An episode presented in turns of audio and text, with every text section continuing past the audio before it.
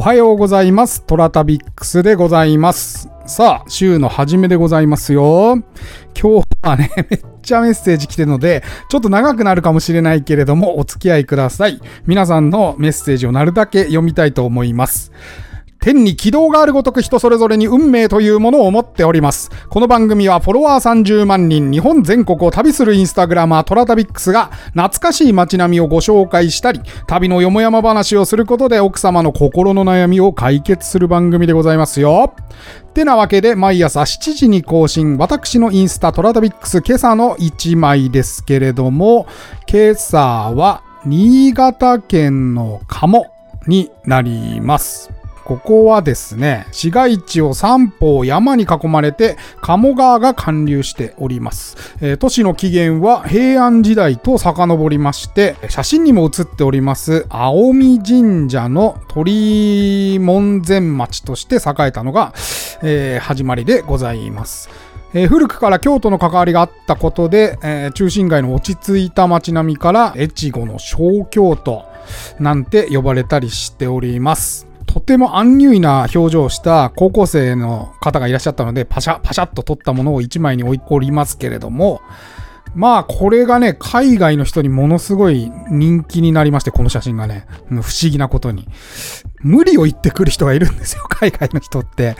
例えばね、えー学校の中を撮影してきてくださいとかね、あるいは、えー高校生の制服を撮影してきてくださいとかね、もうね、ちょっとアニメで行かれちゃってんのかなとか思いながらね、そんなことできるわけないじゃんね。変なおっさんがさ、高校に入ってきてパシャパシャさ、カメラで撮ってたらさ、もうそれ警察にすぐ通報されるわと思って いるんですけども。まあね、なんかね、こういうのが刺さるみたいなんですよ。でね、鴨和ってとね、神社は非常に良かったです。ちょっと高台にあるんで、階段を登らないといけないんですが、わっせわっせとね、何人か、えお年寄りやら中年の方がね、上に上がってお参りされてましたね。神社もね、静かで落ち着いていて、非常に心地よい場所でございました。そしてね、この神社の下にはですね、水辺というかですね、公園がありまして、ここでくつろぐ方、うん木陰でくつろぐ方なんかもいらっしゃって、ちょうど暑い時期だったので、涼みながらね、写真を撮った記憶がありますね。で、あとはね、登下校のね、ちょうど下校時に遭遇しまして、学生がですね、帰っていく様を見ることができましたね。学生一つとってもやっぱり地域によってバラバラでございますから、こんにちはってね、挨拶するような小中学生がいるエリア。うん長崎とかそうだったかな？うん。とか、もう、押し玉ってこうね、目を合わせないようにする学生とか。うん。本当に地域いろいろ様々でございます。ここの学生は、まあなかなか良かった気がするんだけどなうん。ちょっと車用がかっていて、雰囲気も相まってですね、こう、望郷感がありましたね。ここを歩いて写真を撮ってる時は。はい。そんな鴨でございました。はい。さて今日はですね、メッセージをどんどんどんどんご紹介しましょうね。めっちゃ来たんだよ。この一週間で。全部読み切れないかもしれないけど頑張りますね。はい。えーまず、これはフィリコさん。フィリコさんはね、えっと、オーディで番組やられてる方でございまして、えーツイッターの方でもつながりましてですね、なかなか面白い放送してらっしゃるので、ぜひ興味のある方は聞いてみてください。えー毎回楽しく拝聴しております。コーラのお話、大笑いしてしまいました。えーラブホテルもゴルフなんてすごい名前をつけるなと。笑って聞いていました。えー埼玉県日高市にラブホテルで今は廃業になってしまったのですが、えーホテルあそこというホテルがありました。えー近くになると看板がすぐそこに変わるホテル。本当のホテルの名前は未だ不明です。潰れちゃったんだよね。はい。これからも楽しいラジオ待ってますので、えーお体ご自愛ください。ありがとうございます。このね、ゴルフの話したらね、なんか結構皆さん反応していただいてね、うちの近くにこんな、えーラブホテルありますよとか。ありましたね。これも後でご紹介いたします。はい。続きまして、アケニャンさん、石川の写真に対しての反応ですね。うん。えー存在感のあるモフリ猫さん、えーお隣の近い家並み、その中を縫うように通る路地。えー船着き場の堤防に腰掛けたらずっと見ていられそうと。ここは本当に良かったね。うん。なんか、天気は良くなかったんだけどね、海が本当に静かです。って感じで。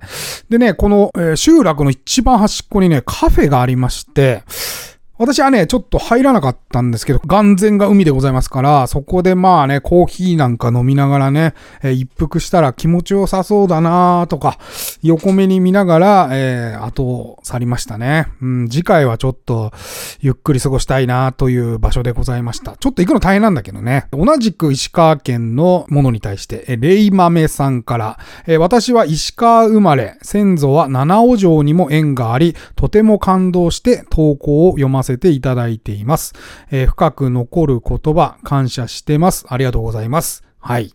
ありがとうございますね。じゃあ次行きましょうか。はい。Yours Creators 工房ジャパンさんから、大阪の河内長野の写真に対してですね、えー、隣町の富田林、えー、寺内町もぜひ撮影に行ってみてくださいねと、えー、カムカムエブリバディの舞台にもなりましたということで、あ PL の近くですよね。PL 学園の大きいところの近くに富田林あるんですけど、富田林も非常に良かったたです。あの、大阪と聞いて思いつくような場所ではございませんで、大阪とか関西の方はね、富田林行ってみてほしいなと思うんですけど、まあ、あの、いかんせん PL のあの塔が見えますんで 若干違和感はあるんですけど、あの塔見えんな、みたいな。なんだあの塔みたいなのは見えるんですけれども、まあ、富田林は非常に、えー、いい街でございました。ちょっとリンクも貼っとくんでね、富田林ぜひ写真も見ていただきたい。はい。富田林行ったことありますよ。はい。次。あけにゃんさんから、どこかで見たことある景色だと思ったら、漫画牛尾と虎番外編で、牛尾の両親が出会った場所で、伊万里が使われていました。えかなり再現度高かったです。え焼き物を見るのが好きなので、こちらのような落ち着いた静かな雰囲気の中で工房を見て、あ歩きするのもいいなと。佐賀の鍋島焼きの工房の写真でございますけれども、ここはね、本当に奥まっていて、いやー、隠れ里感が半端なかった。タイムスリップじゃなくて、本当時間が止まったようなね、感じの場所でございまして、秘伝というか隠されてきたんだなと、技術が。いうような場所でございました。僕も牛音虎読んでたんだけど、こんな場面あったんだと思って、もう一回読みたくなりましたね。ちょっと見てみようと思います。はい。あ、いつもありがとうございます。リリーさんでございます。えー、トラタビックスさん、笑いあり、情報ありの楽しい時間毎日ありがとうございます。えー、昨日の猫ばあちゃんの 猫ババアですね。猫ばあちゃん聞いてた方は、ほぼあるあるとツッコミを入れてたことと思います。えふと近い話を思い出しましたのでお、お便りします。えかなり前なんですが、新宿の某百貨店の1階の売り場で働いていた時のお客様の話です。えー、開店してしばらくすると、ほぼ同じ時間に来店されるご婦人。パッと見はフランス人形のような少女の入れ立ち、フリルがふんだんについているワンピース、ツヤツヤのボブヘアに、これまたフリルがついた白い帽子、真っ白のタイツに黒い靴。しかし、お顔はどう見ても70過ぎに見えました。めちゃくちゃ怖いね、これ。うん 常にベビーカーを引いているのですが、乗っているのは車からはみ出んばかりのパーの手をした超ビッグサイズのキューピー人形、えー、とびっきりの笑顔で乗ってます。キューピーちゃんは毎日違う面と衣装で笑ってます。大人の頭サイズということで大きさは想像できると思います。えキューピーちゃんとは反対にご婦人は毎日同じ格好で同じ面です。えこのご婦人が1階のマネージャーの男性を見て、みーちゃん見て。怖い顔してこっち見て。嫌だね。怖い。怖いね。とか、男性化粧品のサンプルを配ってる前に来て、みーちゃん私たちにはくれないみたいだね。残念だね。などとあちこちでいろいろ言いながら一周して去っていきます。というキューピーばあちゃんを思い出しました ちょっと猫ばあちゃんに通じるかなと。これさ、これホラーだよね、どっちかっていうと、ジャンル的には。これ僕見たら面白おかしく話せる自信がないです あの、あんぐりしちゃうかもしんないね。こういうおばあさんって。なんか、いるよね。なんていうかこう自分の世界をね、持ってる人とかって。うん。例えばね、私あの、高校3年の時にマクドナルド行ったら、隣に座ってたお姉さんが急に話しかけてきて、ん？あなたはね、何性の人？みたいなことを聞いてくるんですよ。で、いや、ちょっとわかんないっす、みたいに答えてたら、そう、私はね、なんとか性のね、なんとかから来た何々なの、みたいな。でね、あなたはね、やっぱりこういう何々性だから、うん、私と相性がいいかもしれないね、とか言われて なんか、ゾッとしたことがあって、でも友達はね、もうね、無視して行っちゃったんですよ、もう、怖くて。で、僕割とそういう人と普通に話しちゃうので、あ、そうなんすかとか言いながら話聞いてた記憶がありますね。なんか、ああいう人ってちょっとネタにしづらい感じがあるよね。うん。ちょっと怖いと思いました、この話は。でもまあ、猫ばあさんに近しいかもしれないですね。うん。はい、次。えー、匿名希望さん。匿名希望ということで。はい。トラタビックスさんこんばんは。えー、昨夜も楽しくお話をお楽しみ。えー、おしまいの少し大人のお話にハイタッチ、ハート、えー、笑いながら眠りましたと。えー、これ絵文字ですね。えー、そしてラブホのお名前募集に参加。えー、私が一度覚えて素晴らしいと今も感心している名前は、エンドレス。プーと吹き出しそう。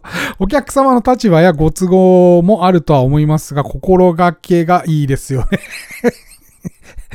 インスタグラムポスト素敵です。ちなみに私の大好きな花屋さんへの途中にあり、曲がり角の看板がエンドレスだったそうです。エンドレスね。エンドレスなんか無理だからね。もう本当に。希望なの。もしかしたらこれラブホテルの名前言ったら希望なのかもしれないね。うん、ゴルフといいね。ね、あそこといいね。なんかこう、人の希望を表してるのかもしれないですね。ちょっとこれ、定期的にね、私も旅行しながらね、面白い看板あったらね、メモしとくようにします。うん、写真撮れたら面白いね、これもね。はい。次、えー、ゆきこさんから、えー、こんにちは、ラジオ100回超えおめでとうございます。途中から聞き始めまして、ようやくほぼすべて聞きました。頑張ってますね。もう100個以上ですから、個10分としても1000分ですからね。恐ろしい時間ですよ。はい。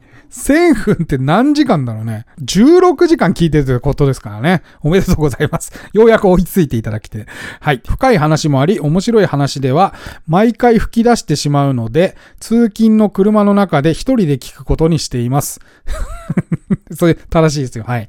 えー、先日ちらっと言及されていた足の巻温泉のストリップ閉まってしまったのですね。はい。跡方もなくボコボコにぶっ壊されてましたね。はい。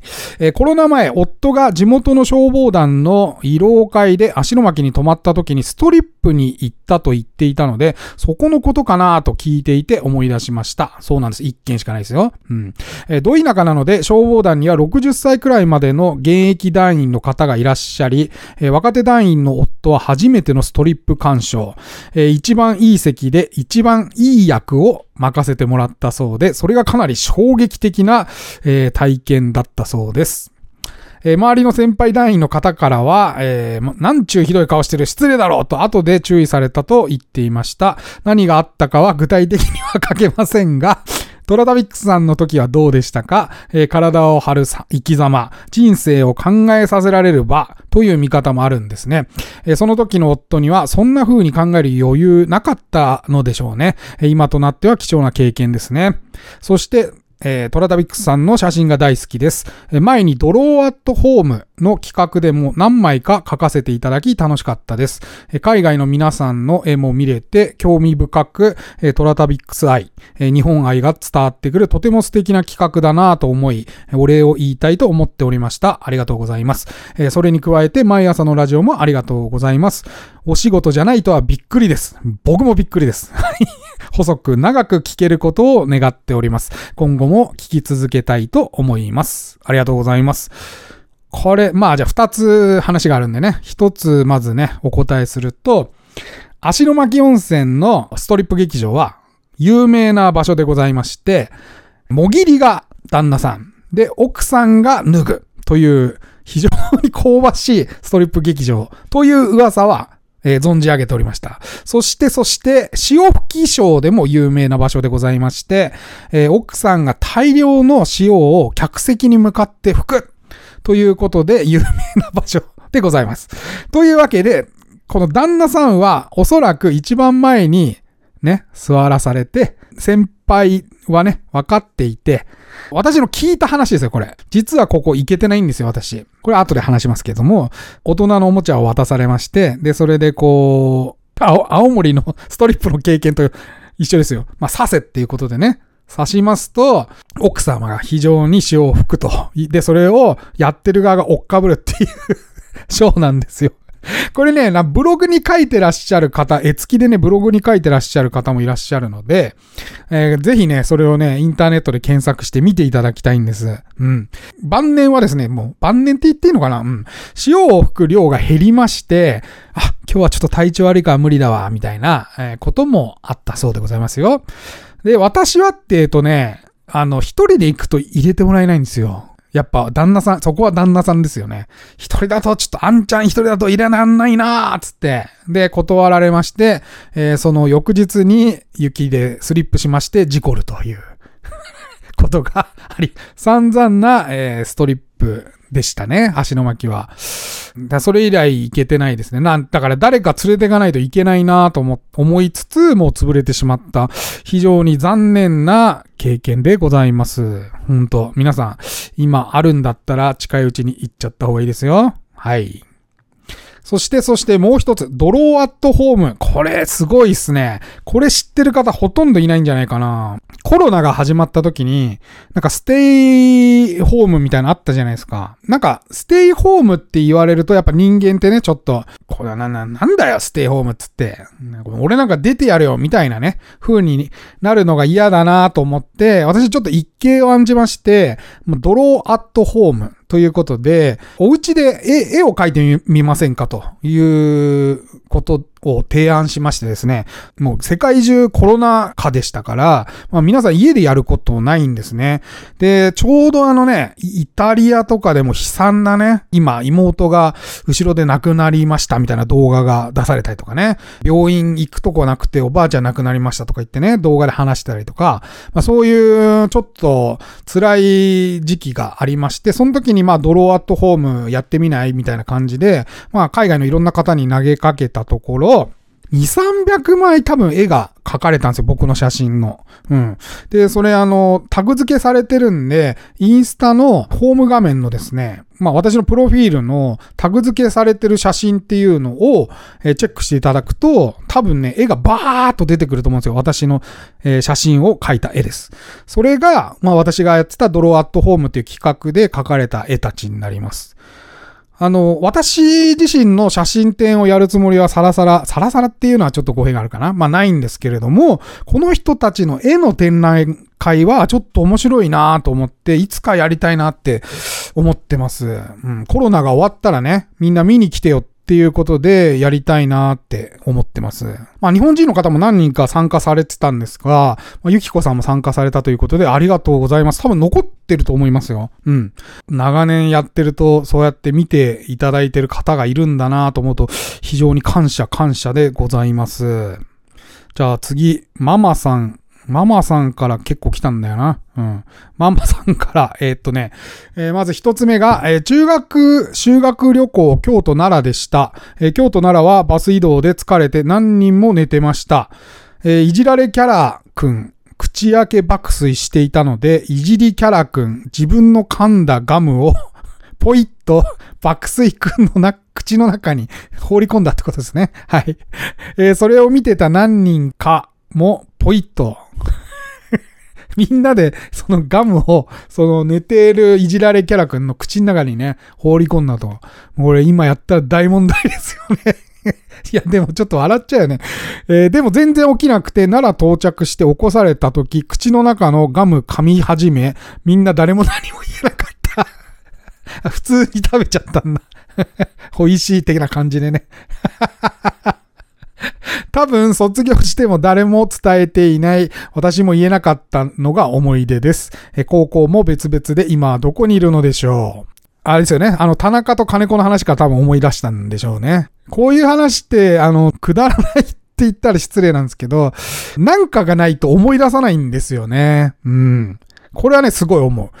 だから、お父ちゃんお母ちゃんに聞いても、なんかきっかけがあって、あ、そういえばね、私の頃はね、みたいな話になると思うんですけど、いきなりこんな話しださないですから、まあなんかこう、私のラジオが、こう、皆さんの、なんていうか、記憶のね、鍵を開けて、そして、こうやって話がいっぱい引き出されてくるっていうのは、まあ楽しいですよね。うん。これにさらにね、私もなんか思い出したりするんで、ああ、そういえば、みたいな。うん。このね、繰り返しが面白いですよ。はい。今やったらダメですよ、多分。はい。えー、もう一個ま、ママさんからね、えー、おはようございます。これは多分、うちの母親の稲子弁当の話から来てるんですけど、えー、お弁当息子の初剣道遠征合宿時、えー、クラブからお弁当おにぎりのみと指定が来ましたと。えー、前日から緊張しているので同じおにぎり、面白くしようかと3個大きめおにぎりを作り、最後それを1 1個にまとめましたと。これやばいね。3個のでかいやつを1個にしちゃったんだね。うん。えー、でかい三角おにぎりで私はなぜか大満足。で、バレないようにアルミで包み袋に入れてバッグにしまいました。え、集合場所に送り、おにぎりバッグだからねと伝え見送り、楽しみにしてました。これ、かわいいね、こかわいいじゃないですか。はい。えー、2日後集合場所に迎えに行くと先生方からビッグおにぎり受けましたよと。笑いと、えー、息子は笑いながらびっくりしたよ。それから合宿時、なぜか普通の大きさでいいからと念を押されるようになりましたと。それそうだよね。食べにくかったんだろうね、すごい。はい。えー、あと、ドライブで透明乗ってるとき、ホテル口なし城、桃源郷厚木という看板が目につきました。えー、お城の形で幼かった子供たちは、すごいお城だお城見に行かないの？と言われ、主人と、大人しか入れないお城だよ。と答え、その後、なんで？どうして？攻撃されました。懐かしい。ね。あのね、ほんとラブホテルの形状でね、ああいうなんかアラブとかお城とかね、なんでああいう形すんですかね 目黒にも目黒キャッスルってありましたけど、あんのかな今も。不思議ですよね。で、えっと、ママさん最後ね、えー、毎週土曜日18時半から BS テレ東でトラさんやってますよ、と。最近見てますと。いいなぁ、これ。うん。まあもう、あの、なんていうかね、時間帯もいいよね。18時半っていう、こう、ちょっとご飯食べ始めるぐらいの感じとか、うん、あと土曜日っていうのがまあ、秀逸ですよね。うん。いや、私、ネットフリックスで、あの、いつでも見れるんですけど、なんかこの、ね、毎週何曜日の何時からみたいのって、なんかちょっと、新しいじゃないですか。また。この時代に戻りますと。うん。一周回って新しいという。だからね、こうテレ東はね、BS テレ東は結構そのトラさん関連の面白い番組いろいろやってて羨ましいですよ。なんか録画して送ってほしいぐらいです。はい。えー、次、ナオミさん。えー、お久しぶりです。ラジオは毎日聞いてますよ。えー、感謝祭いいですね。行かれれば良いのですが、っていうことでね、ばあさんの、猫ばあさんの話と似てる。私の母は猫や動物が対象じゃないんです。庭の木々や花に向かって愚痴やお隣のことをそれとなく つぶやくんです。雑草を取らなくて死なないんだって。そうよね。冬になったら枯れるもんね。と、やめてほしいのですが、全く聞き耳持たずです。私も これね、これほんとやめた方がいいよ。うん。あのね、私、あの、知り合いの写真家さんが、お友達のね、家に行った時に、そこの息子さんがなんか、自由研究やってらっしゃって、で、それでね、面白いから写真撮ってきたっつって見せてくれたんですよ。その自由研究が、毎日罵声を浴びせた植物と、毎日ありがとうとかね、いい言葉を浴びせた植物。それから、全く声をかけなかった植物の成長具合を夏を通して実験するっていう写真だったんですけど、どれが一番育つかは多分容易に想像がつくんですけど、どれが一番育たなかったかっていうのが面白いですよね。うん。声をかけなかったものが一番育たなかったんですね。うん。だからね、罵声を浴びせたやつはね、ある程度育つんだけど、だけど、やっぱりね、いいことを言って、って育ったものよりはね、伸びてないんですよ、目がね。うん。この実験面白かったんですよ。だからね、罵声は とか愚痴とかね、あんま植物に言わない方がいいよ。うん、おばあちゃん。ごめん、続きますね。えー、私もジブリの中で思い出ポロポロは好きです。えー、柳葉敏郎と今井美樹の声もぴったり。そうなんですよ。ちょうど私と同世代に近いです。これもバブルの時期ですね。はい。思春期の心の動きが感動します。千葉くんみたいな女子が中学校のクラスメートにいました。男子にも女子にも避けられていたけれど強かったですね。生活も大変だと、えー、大人になってから思い出すことがありました。今どうしているだろうかと千葉くんの話を聞いて思い出しました。えー、苦い思い出ですと。うん、そうなんだよね。なんかこう、その、そ、あそこの部分はちょっとね、ぐっとくるんですよ。うん。あ、ごめん。ちょっとね、話がね、脱線しちゃう。全部読んじゃいますね。えトラさんの話はほとんど吹っ飛び、ホテルの話が怖くて怖くて、たまたまその日は夜中に聞いちゃったもんだから最悪で、え神回マノンザを聞き直しました。これ、ナオミさんいつもそうですね。はい。えー、東京で私服の高校、都立は私たちの時代は私服だったけれど、だいぶ前から制服になりましたよね。えー、私立では麻布しか私服は知りません。ひひひひ、えー、麻布ですか？違いますよ。はい。えー、稲子はダメ NG です。怖い。えー、お弁当の端から足が出てる状態で倒れると思います。えー、お母さんごめんなさい。長野の稲谷あたりは、スズメバチの幼虫や蜂の子をいぶして食べます。えー、高藤の通り、隣に住んでいたおじいちゃんの家の前を、えー、息子と通ったら、いぶした匂い。えー、煙の中からおじさん満面の笑顔で、食べるかと素手で見せてくれたんですが、息子と二人固まりました。怖かった。丁重にお断りしました。えー、トラダビックさんのお母さんアバンギャルド。そして恐るべしコカ・コーラ営業マン。1日1.5リットルのペットボトル2本飲んでいた男の人が糖尿病で入院していきました。まとめてお送りしましたということですね。えー、いっぱい めっちゃ直美さん、いっぱい送ってきたね、この、まとめて いろんな話が絡んでますけども、はい と、東京で私服の高校って実はそんなないんですよね。ただ多分ね、年代によって、えー、ここの高校だったとか、ここの高校だったとかっていうので、あの、推測されるかと思います。私は麻布ではないですけれども、まあ、ある、高校でございました。次。これも、ナオミさんからもう一通ね。えー、こんにちは、ラジオ聞いてますよと。天に軌道がということで、えー、余談ですが、時々、コトさんの放送を聞いた後に、トラタビックスさんの放送を聞くと爆音になって焦ります。私ちょっと大きめで撮ってんですよね。うん、はい。えー、私も中央道は頻繁に通ります。京葉道路から首都高中央道に入ります。えー、錦糸町のラブホが、えー、賑やかで、あとはポチポチと、えー、八王子近辺はすごいそうなんですよ。えー、山梨県に入るとポチポチと秘宝感もあったような。山梨秘宝感あんのかな？うん。えー、ゴルフは気づきませんでした。えー、大体主人の運転する横で爆睡してますからと。えー、ホールインワンなどゴルフ用語もありますよね。えー、プレイオフ好き。とか、親父部長が私に答えを求めてきたり、えー、1980年代はセクハラ、パワハラなんてないも同然。そうですよね。何回尻を掴まれたことか。そうですか。えー、職場でおかげで慣れましたけど、それと不倫ブームです。不倫ブームがあったんですか？なんか、ソニックブームみたいな、不倫ブームみたいなのがあったんですかね？えー、土日に会うのを接待と言って、ゴルフ用品一式を車に積んでデートが定番でした。定番うん。え帰りに景品と言って奥様が喜ぶ香水セットとかをあらかじめアメ横あたりで買っておいて、え会社の引き出しにしまってありましたよ。周到だな。うん。一番たまげたのは会社の資料室の奥にコンドーム1ダース隠していた部長がいたんです。え寄せばいいのに、えー、〇〇用資料と名前入り。あで隠したんですね。はい。えパサッと落ちて中身が散らばって焦る。え仲間と大笑い。知らぬは本人のみ。というわけで、ゴルフの名前の由来は、不倫ブームとゴルフ用語だと思っています。確かにね。なんかゴルフ最近流行ってるけどさ、まあ一時期下火になってたじゃないですか。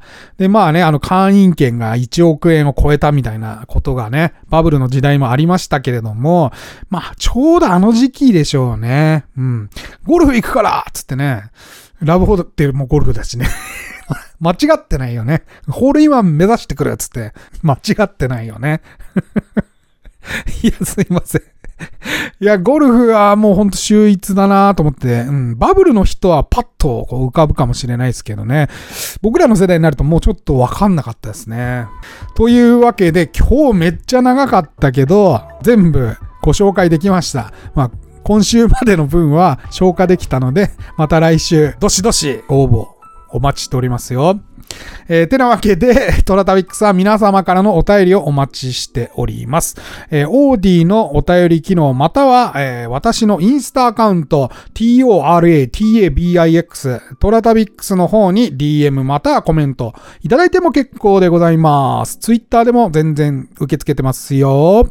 それでは、いってらっしゃい。